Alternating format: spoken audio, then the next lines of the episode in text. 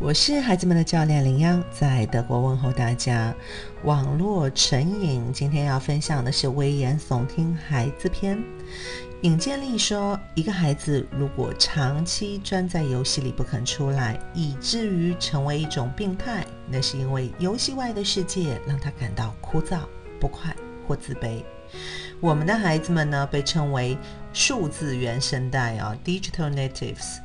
因为他们生活在一个充满媒体的世界中，随着平板电脑和智能手机的发展而成长。要知道，在此之前，没有一代人经历过如此大规模的网络刺激。一直以来，我都强调一个度啊，过度使用有危害。那么一点都不使用，其实也未必见得就有利。我们翻译上指的其实是所有的屏幕使用啊，呃，包括了花在任何数字屏幕前的时间，电视、手机、平板以及我们的电脑。嗯，其实孩子呢可以学习，也可以娱乐，还有社交功能。呃，尤其呢对于青春期的孩子来讲，哎，父母的影响力下降，而同龄人他的社交关系呢变得更加的重要，被同伴接受或拒绝呢，对青春期的孩子是非常重要的。他们也非常需要融入同伴的一个群体，并且呢他们会受到同伴的高度影响哦。现在的孩子们早早的其实都有自己的手手机，那么从孩子的角度。来讲，哎，从众心理就会很明显。再加上，如果因为自己没有手机而成为这个群体里的少数人的话，通常啊也容易受到排挤。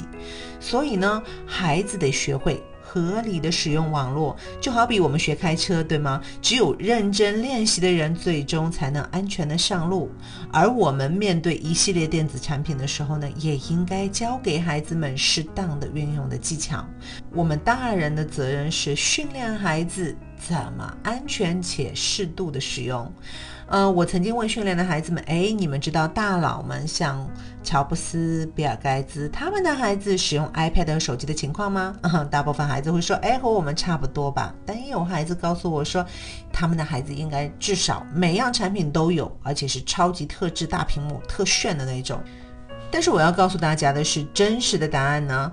这些大佬是非常严格的控制自己的家人使用电子产品，而且啊，在十二岁之前都不允许拥有自己的手机，哎，更别提玩手机游戏了。大家有思考过吗？为什么呢？一个呃创造了颠覆世界的苹果手机的人，为什么自己的孩子却不允许使用呢？正因为是开发者，所以啊，他心知肚明这些产品对于一个年轻大脑的干扰能力。正是出于保护，才把年龄设在了十二周岁。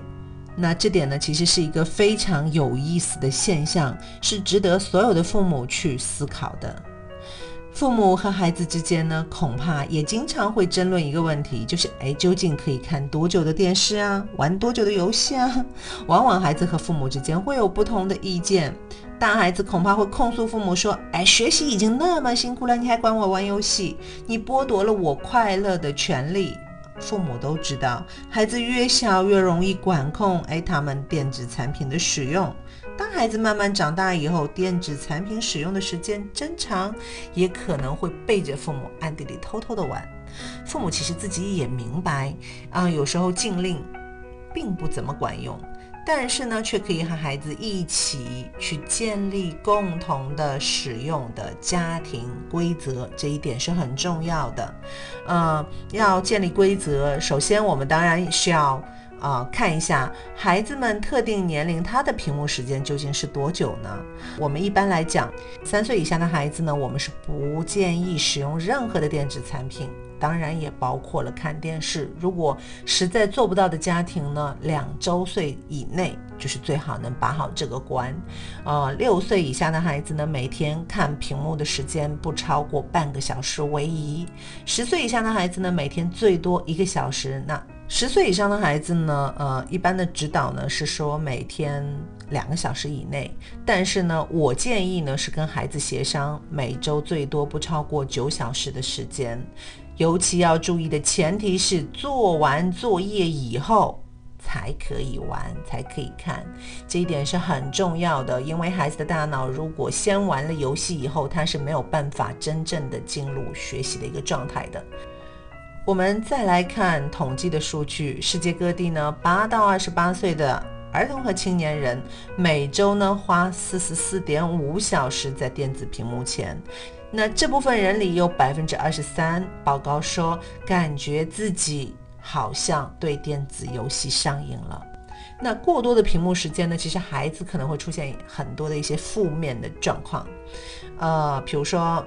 缺少了身体的运动，那肥胖的几率自然就增加了。不肯呢把时间从电子屏幕上挪开，不肯坐下来好好的吃一顿健康的，同时也很难上床睡觉啊，尤其是在睡前还沉迷于屏幕，也会出现像抑郁、焦虑啊、注意力问题的这些可能性，通通都会增加。呃，父母说什么，好像孩子都不会采纳。就像其他的瘾一样啊，网瘾可能是孩子们逃避现实世界的一种方式啊，暂时会抑制孩子眼前的麻烦和痛苦的感受，但是这可能会为今后的生活造成更大的问题。那今日互动呢，邀请家长根据自己孩子的年龄来检查下自己孩子的屏幕时间是否合理。如果喜欢我的分享，欢迎点赞转发，谢谢你的宝贵时间。